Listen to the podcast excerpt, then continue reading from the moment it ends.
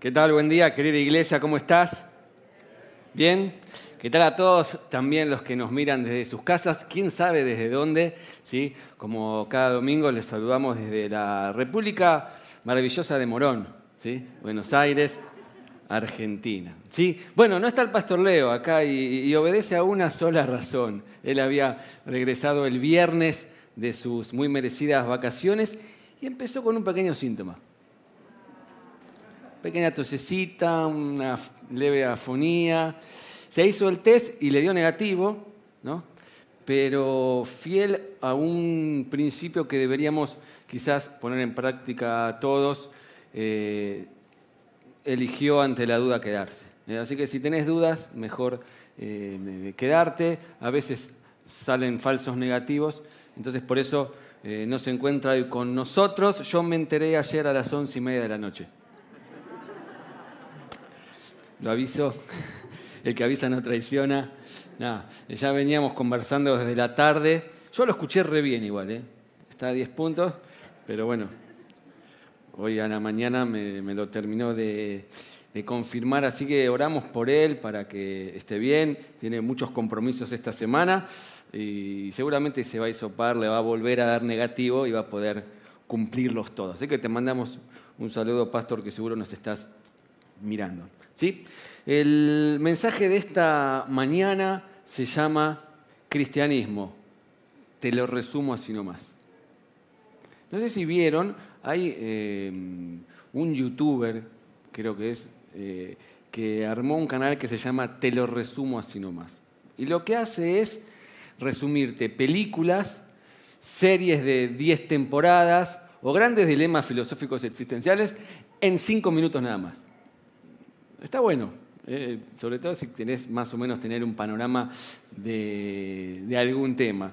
Yo no voy a predicar cinco minutos, tranquilo, eh, pero en breves espacios de tiempo voy a intentar hacer un resumen de lo que yo creo que es la fe que creemos, valga la redundancia. Y para eso me voy a tomar de una frase que el profesor Fernando Zaini en nuestro festival de Navidad tomó y que es, mejor dicho, es una palabra que tiene cuatro sílabas, de las cuales se desprenden cuatro palabras, que son cuatro grandes verdades indispensables para nosotros, que eliminan cuatro grandes mentiras y nos hacen vivir plena y eficazmente en este mundo que nos toca transitar. Una palabra que esconde cuatro sílabas, que corresponden a cuatro palabras que son grandes verdades que derriban cuatro mitos. ¿Se entendió?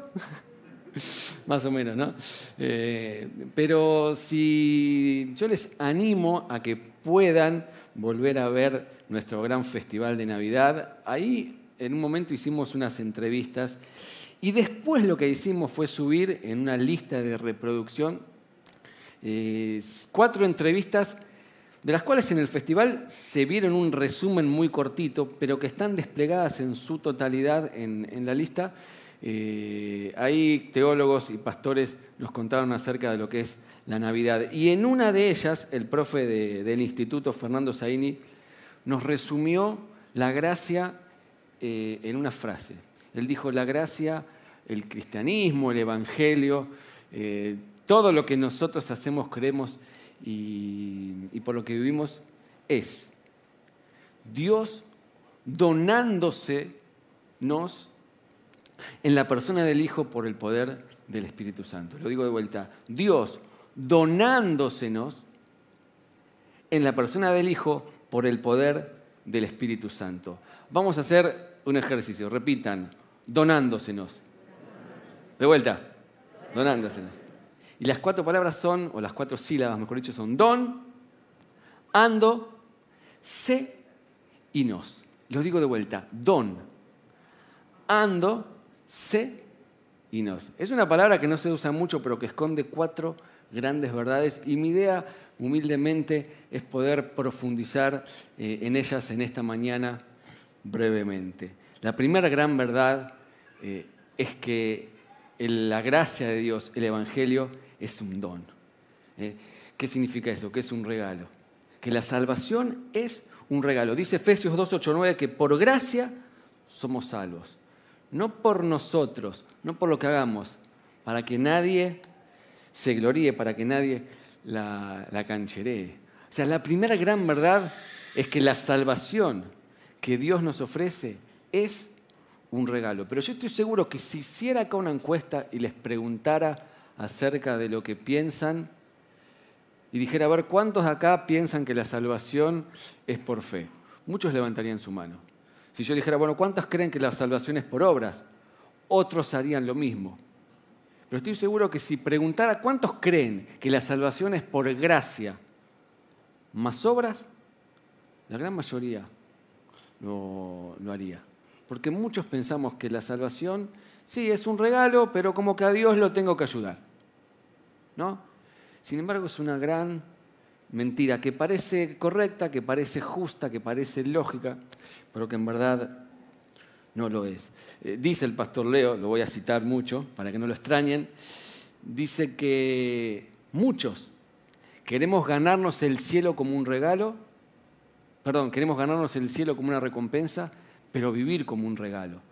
Y, recibir un montón de bendiciones como regalo. Lo digo de otra manera. Muchos queremos ganarnos el cielo por nuestras propias obras y recibir las bendiciones como si fueran un regalo. Y en verdad es exactamente al revés.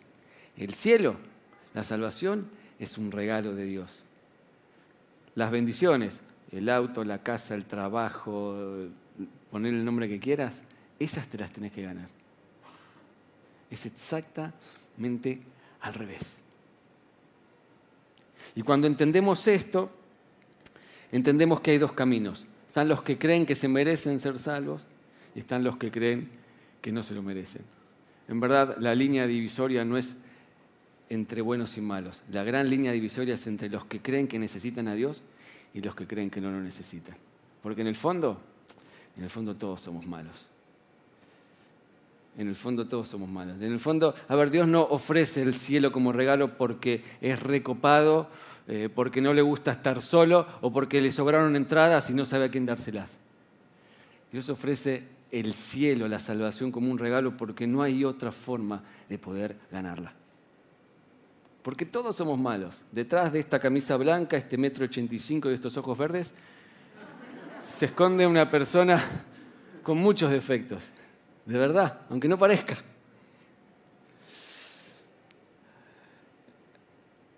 A cualquier Dios se le hubiera ocurrido una idea para que la gente buena vaya al cielo, pero solo al nuestro se le ocurrió una idea para que la gente mala pueda entrar ahí.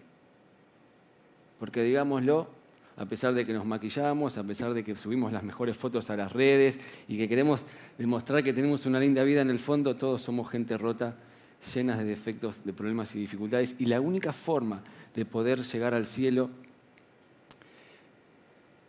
es por la fe y por la obra en lo que hizo Jesús. Jesús vio que era imposible. Esto al revés, no tiene que decirte, uy, soy malo, es imposible ser salvado al revés. Dios vio que no había nadie bueno, mandó a su Hijo, vivió la vida que no podíamos vivir, se subió a la cruz, lo mataron, derramó toda la sangre, murió, resucitó al tercer día y hoy ofrece la salvación como regalo. Por eso contaba en el primer servicio, cuando alguien dice, Dios me castigó, Dios me castigó, se está equivocando, Dios no castiga, porque Dios ya lo castigó a él. ¿Me explico? Entonces, si, te castigara, estaría castigando dos veces la misma falta. Entonces, cuando cometas un error, vos no digas Dios me castigó. Dice, bueno, Dios ya lo castigó a Jesús. ¿Cuándo? Hace dos mil años. La pregunta es, si, no si sos bueno o si sos malo, si crees que necesitas a Dios o. ¿Qué implicancia tiene, tiene esto para nuestra vida? ¿No? Mira, dice, reciente leí de Efesios 2, 8. Pero si vamos un poquito más atrás, Efesios 2.6 dice, pero Dios, que es rico en misericordia, por su gran amor por nosotros, nos dio vida con Cristo, aun cuando estábamos muertos en pecados. Por gracia, lo dice de vuelta, ustedes han sido salvados. Y en unión con Cristo, Dios nos resucitó y subrayen ahí con rojo, con verde, con, con lo que tengan. Y en unión con Cristo nos hizo sentar con Él en las regiones celestiales. ¿Qué significa esto? Que Dios ya te sentó y está en pasado significa que está hecho, que ya lo hizo, en los lugares celestiales con Cristo Jesús. Esto te tiene que dar una seguridad absoluta de qué lugar es el que vos ocupás. Vos puedes tener un problema de relación con Dios. No orás hace cinco meses, no lees la Biblia hace 24 años, te sentís lejos. Pero jamás puedes tener un problema de posición. Tu lugar es estar sentado al lado de Dios. Eso ya está hecho, ya está ejecutado. No tenés un problema de posición. A lo sumo tendrás un problema de relación. Dios te sentó en los lugares celestiales. Y déjame que te lo diga así directamente, te lo resumo así nomás. No puedes andar cambiándote de silla. No puedes sentirte un día adentro, un día afuera. Un día sentado en el cielo, otro día sentado en el infierno. La salvación es el regalo que Dios tiene para vos. No, salió gratis, no, no. A Dios le salió toda la sangre de su Hijo Jesús. ¿Sí? ¿Qué implica esto? Número uno, te tiene que dar seguridad. Y número dos, implica igualdad. Seguridad e igualdad. La seguridad de que estoy sentado para siempre con Él. La semana pasada di un ejemplo en el mensaje, que pueden verlo si quieren y darle me gusta. Eh, Jesús lo graficó muy bien con el tema del lavamiento de los pies. Hoy no tengo tiempo de contarlo porque tengo que resumir todo. Seguridad y número dos, igualdad. ¿Qué significa igualdad? Y que la gracia nos iguala a todos. Porque a los ojos de Dios todos somos igualmente de imperfectos igualmente de pecadores, pero escucha bien, igualmente amados, igualmente aceptados, igualmente perdonados.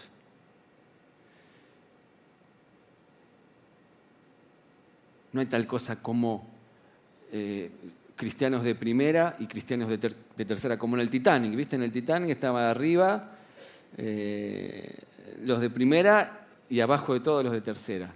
Bueno, en el reino de Dios no hay ni de primera, ni de segunda, ni de tercera. Todos somos de primera. Entonces, la salvación es un don, regalo, totalmente. ¿Por qué? Porque no te lo puedes ganar. Eso te tiene que dar la seguridad de que cuando el Señor venga, vos vas a ir con Él, a habitar un nuevo mundo, cielo nuevo, tierra nueva, y nada ni nadie te puede mover de ese lugar. Lo dijo Jesús, ya estás sentado en los lugares celestiales. Don. ¿Cuál es la segunda palabra? Ando. Don, ando, se, nos. Ando. ¿Qué significa ando? Un poquito de práctica del lenguaje. Eh, es un verbo gerundio, es un verbo que, todavía está en acción. Significa que la gracia de Dios no terminó allá en la cruz hace dos mil años. La gracia de Dios sigue estando disponible para nosotros hoy. Por eso es un bajón, es un garrón, mira, te lo digo así bien arrabalero es un garrón ser salvo y no poder vivir el día de hoy del poder y la gracia de Dios que siguen estando disponibles para vos todos los días. Dice Lamentaciones capítulo 3 versículo 22, el gran amor del Señor nunca, nunca se acaba y su compasión jamás se agota. Cada mañana se renuevan sus bondades porque grande es su fidelidad. No es que Dios nos salvó se fue cual arrendador que, deja su casa un inquilino y nos viene a buscar dentro, quién sabe dentro de cuánto tiempo. No, no, no. Dios es un Dios presente, su amor está permanente, su poder está disponible. Y el mito que derriba esto, te lo digo así nomás, el mito, el hecho de que su gracia esté disponible, implica que Dios no es un amargo, que Dios no es un amarrete, y tiene mucho más para ofrecerte que su salvación. Implica que su poder, dice Efesios 1.18, eh, pido también que les sean iluminados los ojos del corazón para que sepan cuán incomparable es la grandeza de su poder a favor de los que creemos. Poder, dice. Ese poder es la fuerza grandiosa y eficaz que Dios ejerció en Cristo cuando lo resucitó de entre los muertos y lo sentó a su derecha en las regiones celestes. Ese poder que nos salvó está disponible hoy en día para vos, para sacarte la amargura, para suplir tus necesidades, para terminar con tu tristeza, para que disfrutes de su compañía. No hay tal cosa que Dios me salvó, se fue, se desentendió y me viene a buscar. Poder disponible hoy. Gerundio, acción que todavía está en ejecución. Por eso es un despropósito ser salvos, tener la eternidad asegurada, pero no poder vivir dignamente los años que estemos acá en la tierra. Don, ando. Tercero, sé. ¿Por qué sé? Porque el contenido de la donación es Dios mismo. Porque Dios mismo se dio. Estamos viendo una serie con mi esposa, no voy a decir el nombre de la serie para no hacerle publicidad. Habla sobre la mafia romana en Roma. ¿sí? En verdad todas las series son iguales. En Roma, en Argentina el marginal, en España tienen otro nombre. Y me encanta cuando, esto entiéndanme bien, ¿eh? va a ser raro lo que voy a decir ahora. Me encanta cuando el, el capo de la mafia, en vez de mandar a otro, va y se ensucia él las manos y hace lo que tiene que hacer, en vez de esconderse atrás de un grupo de sicarios a los que quizás con dinero contrata para, para hacer el trabajo sucio. Entonces me gusta cuando en la parte de la serie va él mismo a resolver las cosas, porque lo mismo hizo Jesús. No mandó a nadie, fue él mismo a resolver el gran problema. Como decía Marcos Buselli en la misma entrevista que podés encontrar ahí, Dios nos saludó desde el balcón. Él mismo bajó. Él hizo el trabajo sucio. Él hizo lo que teníamos que hacer. Nosotros. Alguien dijo alguna vez que Padre, Padre no es el que lleva tu sangre. Padre es el que arriesga la sangre. Dicen que nosotros compartimos con todos los seres humanos el 99,9% de los genes. Y con tu papá de sangre lo único que compartís es el 0,1. ¿Sabías eso? O sea, padre no es el que lleva tu sangre, es el que arriesga la sangre. Y esto viene bien para aquellos que quizás han sabido adoptar a alguien o alguien que fue adoptado por otra persona. Porque padre no es el que pone la semillita, padre es el que arriesga su sangre por vos, el que lo pone todo. Y Jesús no arriesgó un poquito, la arriesgó toda. ¿Sí? ¿Qué implicancia tiene eso? ¿Qué implicancia tiene que Jesús mismo es el que vino a la tierra a resolver el problema? Que tu fe no es eh, una fe impersonal, es una fe personal. Jesús se comprometió él mismo en persona. De la misma manera, vos tenés que hacer lo mismo con él. Eh, nosotros no creemos en un sistema de valores. Ser cristiano no es llevar una cruz o la remera del pescadito. Ser cristiano es creer en Cristo. Ser cristiano es creer en una persona. Es mucho más que un estilo de vida. No es, nosotros los cristianos tenemos un conjunto de cosas para hacer, otras para no hacer, creemos en esto, en lo otro. Es un conjunto de ideas. ¿Sabes por qué? Porque una idea no te escucha, una idea no te habla, una idea no te consuela, una idea no te abre los ojos, una idea no reconforta tu corazón, pero una persona de carne y hueso que vivió, murió y resucitó y está sentado hoy al lado de Dios, sí, hace todo eso. Por eso vos necesitas anclar tu fe más que nunca en una persona, en la persona de Jesús. No solamente los valores cristianos que están muy lindos y están muy bien, es la persona de Jesús. Ni siquiera somos biblianos, ni siquiera somos los que creemos en la Biblia nada más somos los que creemos en Cristo. Un Cristo tan vivo como la persona que está sentada al lado tuyo. Si yo les preguntaba a los del primer servicio, ¿qué te gustaría que haya en el cielo? ¿Qué te gustaría? Yo, por ejemplo, quisiera que haya una canchita de fútbol. Estoy buscando en la Biblia si hay algo de eso, pero todavía no encontré. ¿Qué te gustaría que haya? Una canchita de fútbol, bien. ¿Qué más? Una parrilla. ¿Sí? Una, una pileta. ¿Qué más? Un Malbec. Bien. ¿Qué más? Chocolate, helado. Un mate. Mira todo eso. Bueno. Una buena pizza. ¿De qué? De rúcula. ¿A la pizza o a la piedra? ¿A la masa o al molde, perdón? Eh, imagínate que llegas al cielo y te recibe San Pedro, ¿no? Suponiendo que sea así como dice el, mito, con la llave y todo eso. y te hace pasar y te dice, bueno, Marcos, acá tenés la pileta, acá tenés la parrilla, acá tenés la cancha de fútbol, acá tenés el Malbec, acá tenés la pizza, el mate y todo lo que quisiste. Pero hay un detalle, hay algo que no pudimos incluir en el combo. Estaba en la publicidad, pero no entró. En este cielo Jesús no va a estar. Pero tenés todo lo otro, como el all inclusive de tus sueños. La gran pregunta es, con todos esos beneficios, pero sin Cristo, ¿te quedarías? Séme honesto. No me digas que no rápido, porque hasta yo me la puse a pensar. ¿Te quedarías? Sin embargo, muchas de nosotros a veces, quién sabe por qué, no te voy a juzgar ni condenar, porque a mí también me pasa, vivimos en la vida buscando un montón de cosas y perdemos de vista el eje y el centro de nuestra fe, que no son las ideas, que no son las personas, ni siquiera es la Biblia que tanto amamos y enseñamos. Es Jesús.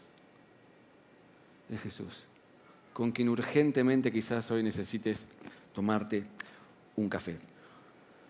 Donando, senos. Don porque es un regalo. Ando porque ese regalo sigue estando hoy presente. ¿Sí? Ese poder está disponible. Sé porque es Jesús mismo el que se dona y nos ofrece una fe absolutamente personal y real con alguien que existe, no solo con un conjunto de ideas. Y por último, nos. ¿Qué significa eso? Vengan los músicos. Iba a ser breve, les dije. ¿Qué significa eso? Significa que no es donándose mí. Jesús se donó para mí. Jesús se donó para nosotros. Emanuel, Dios con nosotros. Colosenses dice, Cristo en ustedes, la esperanza de gloria. Hay una dimensión, o sea, la fe es personal, pero hay una dimensión de la fe que solamente se puede vivir cuando somos la iglesia que Él soñó que seamos. Esta última parte, este último punto, nos habla y nos recuerda que el sueño de Dios es armar una iglesia fuerte, viva, poderosa. Dice primera de Pedro 2, 5, ustedes son las piedras vivas con las cuales Dios edifica su templo. El gran mito que quiero derribar acá es, esto es Dios y yo y nada más. No, no, no, no. Aunque la salvación no está en la iglesia, ningún cristiano vive plenamente su vida si no es dentro de una iglesia local. Somos piedras vivas, dice Pedro, con las cuales Dios edifica su templo. Vos te imaginás piedras las de la calle, las que no sirven, pero pensalo en ladrillos. En aquella antigüedad se construían edificios con piedras. Y una piedra junto a la otra y junto a otra, junto a otra, forman un edificio. ¿sí? Y entre sí se apoyan y entre sí hacen fuerza y entre sí generan lo que hay que generar para que nada se caiga. ¿Viste algún ladrillo alguna vez suelto? ¿Viste qué feo que son? Pero cuando están bien acomodados y forman parte de un edificio, a la vista, ¿no? Me encantan a mí las paredes con ladrillo a la vista. Eh, y bien en armonía, forman esos edificios espectaculares. Pero si el ladrillo queda solo, si el ladrillo queda solo, se arruina o te lo roban. ¿Nunca te robaron ladrillos de la obra? ¿Por qué? Porque el ladrillo no nació para estar en una pila ahí tirado. El ladrillo nació para estar en un edificio. Y Dios sueña con un gran edificio. El gran enemigo de hoy, ¿saben cuál es? El individualismo esa cosa de vivo solo, me las arreglo solo. Hoy es una bendición poder contar con las redes, con YouTube, gracias a eso muchos nos están mirando. Pero a veces también puede ser una trampa y uno puede llegar a pensar que porque mira un video es parte de una comunidad y, es complicado eso. ¿eh? complicada. Yo miro muchos videos. Eh, yo ahora a la tarde lo escucho a Ante Gebel, a la noche lo escucho a otro. Bueno, a la noche me voy a tener que escuchar a mí mismo. Pero el sueño de Dios es que vos te puedas congregar y que seas parte de una comunidad de fe. ¿Por qué? Mira, te lo resumo así nomás. Porque hay tres cosas que solamente te ofrece la iglesia. Número uno, adoración. Vos puedes adorar en tu casa, en el sillón, pero nada se compara con poder adorar acá o en la iglesia a la que pertenezcas todos juntos, ¿o no? Por supuesto, puedes adorar en privado, está perfecto. Nada se compara con adorar juntos en comunidad. Por la adoración. Segundo, la comunión. Solo es posible la comunión dentro de una iglesia. ¿Sí? Ah, eh, lo que a veces... ¿Qué pasa cuando alguien, vos querés designar a alguien que es individualista? ¿Qué decís que se mira todo el tiempo? ¿El qué? El ombligo. Sin embargo, está mal la frase. Porque si esa persona de verdad, de verdad, de verdad se mirara al ombligo, se dará cuenta que no puede ser individualista, porque el ombligo nos recuerda que durante nueve meses alguien nos cuidó, alguien nos llevó, alguien nos alimentó, alguien nos protegió. Así que si sos de mirarte el ombligo, mirátelo bien. Y recordá que para bien o para mal, siempre vamos a necesitar de otras personas. Siempre que nos escuchen y a las que nosotros poder escuchar. No sé si escuchaste hablar de los algoritmos. Los algoritmos son, no sé qué son, pero, pero es lo que hace que cuando te conectas a una página, por ejemplo, de botas ¿sí? o de zapatos, la próxima vez que te conectas te aparecen publicidades de lo mismo. ¿Eh? Si sos de boca y mirás videos de boca, ¿No te llama la atención que siempre te aparecen videos de Boca y nunca de River? O, sea, ¿qué son los algoritmos? Lo que hacen es direccionar todo lo que recibís a lo que te gusta. Y, a veces, a esto quiero llegar, ¿no? A veces el mundo nos hace creer que tenemos que hacer solo lo que nos gusta, juntarnos con la gente que nos gusta, con la gente que piensa como nosotros. Y en verdad, la idea de Dios es otra. En verdad, probablemente lo único que tenemos en común muchos de los que estamos acá, ¿sabes qué es? Nuestra fe en Jesús. Eso es lo que nos tiene que unir. Y obviamente después va a haber gente que va a pensar una cosa, gente de izquierda, de derecha, del centro, gente de Boca, de River, de, de Morón. Y si vos estás dispuesto a abrir tu corazón a personas que piensan distinto a vos, o que comparten otros intereses, te vas a perder de una de las cosas más emocionantes que tiene la iglesia, que es la diversidad. Y de gente que tiene mucho, mucho para aportarte a vos. Y por último, el gran, lo, que ofrece la iglesia, que es muy difícil encontrar en otro lugar, es la posibilidad de ser poderosamente testimonio de Dios. Adoración, dije, comunión y testimonio. Vos podés predicar solo y está perfecto y hay mucha gente que lo hace. Pero hay un poder especial cuando podemos cumplir la misión que Dios nos mandó juntos en comunidad. En esta iglesia lo hacemos. Y en esta iglesia, por ejemplo, eh, de pronto los chicos de evangelismo salen a cortar el pasto o a pintar los frentes de las casas.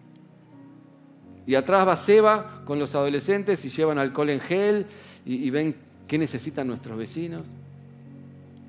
Y el domingo está nuestro gran pastor del barrio, que es Felipe, nuestro policía, el encargado de seguridad, que es un pastor de verdad, porque conoce el barrio mejor que nadie y habla con todos y, nos ministra y cuando le dejas el auto eh, en el estacionamiento a algún vecino y quiere venir y matarte, ahí está él conteniéndolo. Y entre todos formamos un equipo para que esta iglesia siga siendo el testimonio que tiene que ser de Jesucristo en este barrio, en este lugar. Si sos de predicar individualmente, dale con todo, está perfecto, pero hay una fuerza especial cuando juntos podemos hacerlo como iglesia desde este lugar. Si estás sin iglesia, si no tenés una comunidad de amigos, si no participás de la misión de Dios, te estás perdiendo un montón de cosas. Esto que te voy a decir, imagínatelo que te lo digo con un abrazo, con un cuarto de helado en la mano. Estás viviendo por debajo de tus posibilidades. Eh, si no puedes ser parte de un grupo donde contar lo que te pasa, ayudar a otros, si no puedes adorar juntos con otros, y si no puedes ser parte de la misión de Dios, te estás perdiendo una de las cosas más especiales que Dios tiene acá en la tierra. Terminé. Cuatro palabras claves. Salvación, don, el don de la salvación. Poder, esa salvación. Todavía el poder que resucitó a Cristo y operó nuestra salvación sigue disponible para vos hoy en día. Jesús, Él se dio a sí mismo, iglesia. Salvación, poder, Jesús, iglesia. ¿En cuál de estas cuatro áreas de tu vida quizás estás como más flojo?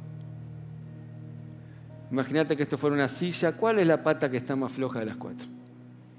¿Estás seguro de que si hoy viniera el Señor a buscarnos, te vas al cielo con Él? ¿Hiciste alguna vez la oración de fe? Eh, ¿Ya lo recibiste? ¿Lo estás viviendo como un regalo? ¿O estás viviendo como si la salvación fuera un crédito a 50 años que Jesús pagó el adelanto y vos tenés que pagar las cuotas? Y cada vez te cuesta más hacerlo. ¡Ey! Es un regalo. Si la gracia y el poder de Dios están disponibles, el segundo punto, ¿por qué no los usás? ¿Sentís el poder y la presencia de Dios con vos todos los días? Porque eso es tan gratis como lo anterior. Está disponible, está ahí para que lo uses. Tercero, si nuestra fe es en una persona, Jesús, ¿estamos teniendo una relación personal con Él? ¿O solamente con ideas, costumbres, valores? Eh, a los más jóvenes, como dice el pastor Leo, no puedes vivir de la fe prestada de tu viejo. Necesitas vos en algún momento hacer el clic y encontrarte personalmente con Él. Es tan real como tu mejor amigo. Y por último, si, crecemos en comunidad, ¿te estás congregando? ¿Estás sirviendo? ¿Estás formando parte de la misión de Dios? Cierra tus ojos, quiero, quiero orar. Voy a hacer dos oraciones. y La primera es la más importante, es para aquellos que quizás nunca depositaron su fe en Jesús. Vos tenés que depositar tu fe en el mismo lugar donde Dios depositó tus pecados, en Jesús. Y ahora te animo a que repitas conmigo esta oración. Señor, no te conozco mucho, no sé quién sos, pero te necesito.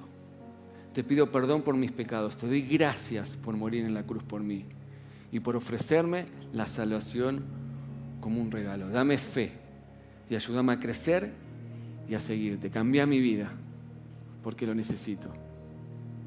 En el nombre de Jesús, amén y amén. Si hiciste esta oración, el Espíritu Santo va a entrar a vivir con vos. No se va a ir nunca más. Y Dios te va a sentar en los lugares celestiales para siempre.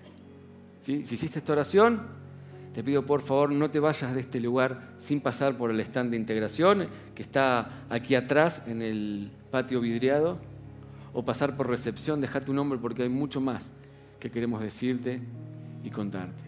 Y déjame hacer una última oración por, por todos aquellos que somos salvos, pero que necesitamos experimentar el poder de Dios, la presencia de Jesús y la plenitud de su iglesia. Padre Santo, yo te pido, Señor, que a todos los que ya te hemos recibido, Señor. Que nunca, nunca, nunca nos olvidemos, Señor, de los beneficios, Señor, de tu poder disponible, Señor, para con nosotros, Señor. Yo te pido que ese poder nos saque de la depresión, Señor, nos libre de nuestros temores,